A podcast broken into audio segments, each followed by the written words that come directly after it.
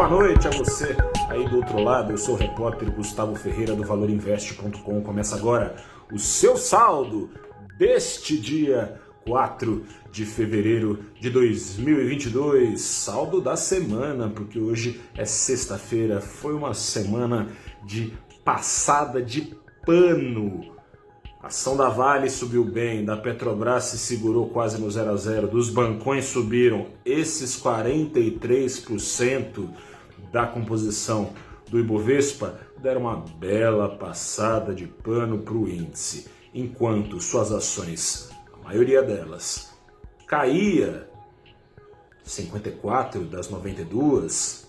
Essas ações, com a ajuda de mais uma e outra, seguraram o índice mais do que no 0 a 0, né, um pouquinho para cima até, o índice subiu 0,3% no acumulado semanal. Nessa sexta-feira, com a ajuda dessas ações, subiu 0,49%, enquanto o dólar hoje acusava que o clima não é tão simples assim, subia, mas é, subia meio por cento aos R$ 5,32 na semana, ao longo da semana, a entrada ainda de estrangeiros aqui no Brasil, já mais moderada do que vinha sendo, ajudou o dólar a acumular uma queda de 1,3%.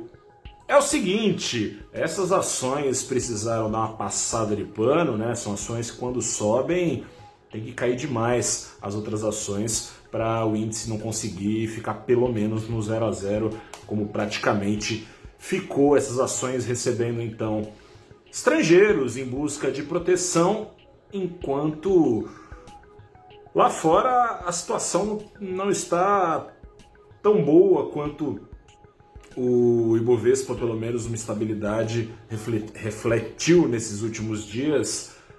As bolsas americanas seguem murchando, tragaram uh, com esse murchar de bolha boa parte das ações aqui no Brasil, como eu disse, murchando pelo seguinte: expectativa de alta de juros lá nos Estados Unidos, ainda mais com o dado hoje do mercado de trabalho, mostrando que não tem mais por que estimular coisa nenhuma e também inflação comendo solta.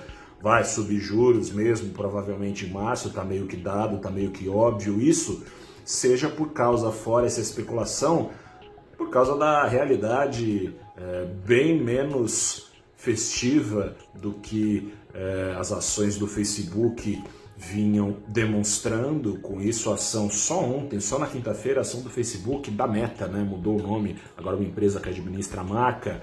A Meta é, caiu 26% num só dia, perdeu em valor de mercado a somatória do valor de mercado de Vale, Petrobras e Itaú, as três ações com maior valor de mercado do Brasil, as três empresas com maior valor de mercado do Brasil. Mas não foi só Vale, Petrobras e bancões, enquanto os estrangeiros buscavam se proteger, que limparam a barra, passaram um pano, passou um pano aí também, voluntário, né?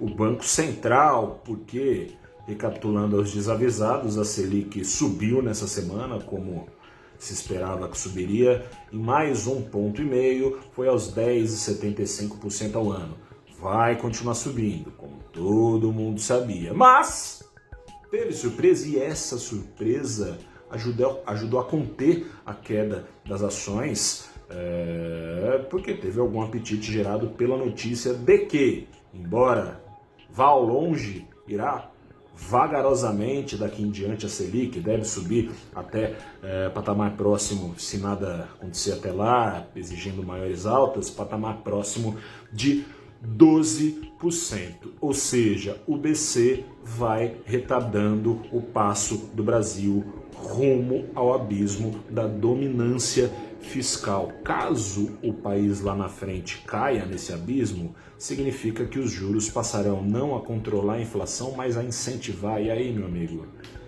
tá tudo pelos ares mesmo. Isso acontece quando uma economia que não cresce como a brasileira, tem uma dívida alta como a brasileira e precisa se endividar ainda mais e fica mais cara essa dívida quando os juros sobem.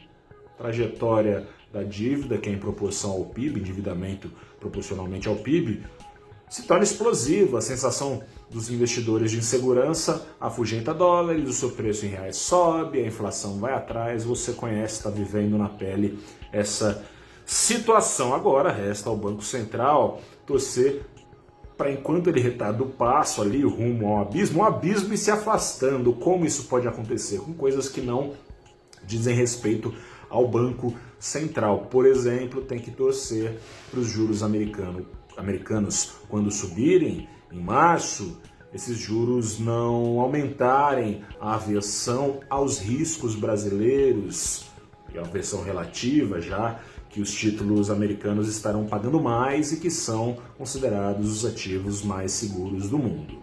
A partir de março também a, inflação, a eleição, não, inflação talvez, a eleição começa a esquentar no Brasil. Haja passada de pano para imaginar que vai vir calmaria por aí. Tomara, tomara que venha, vamos torcer. Eu sou Gustavo Ferreira, repórter do ValorInvest.com falando de juros, tem um convite para você.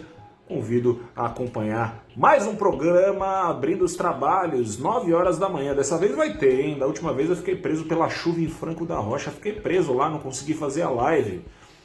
Não tem chuva, tô em São Paulo.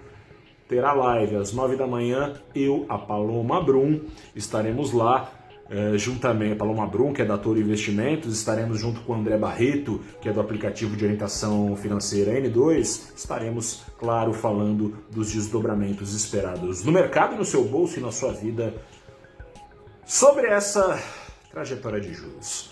Um grande abraço, até a próxima, bom fim de semana. Tchau, tchau, boa noite.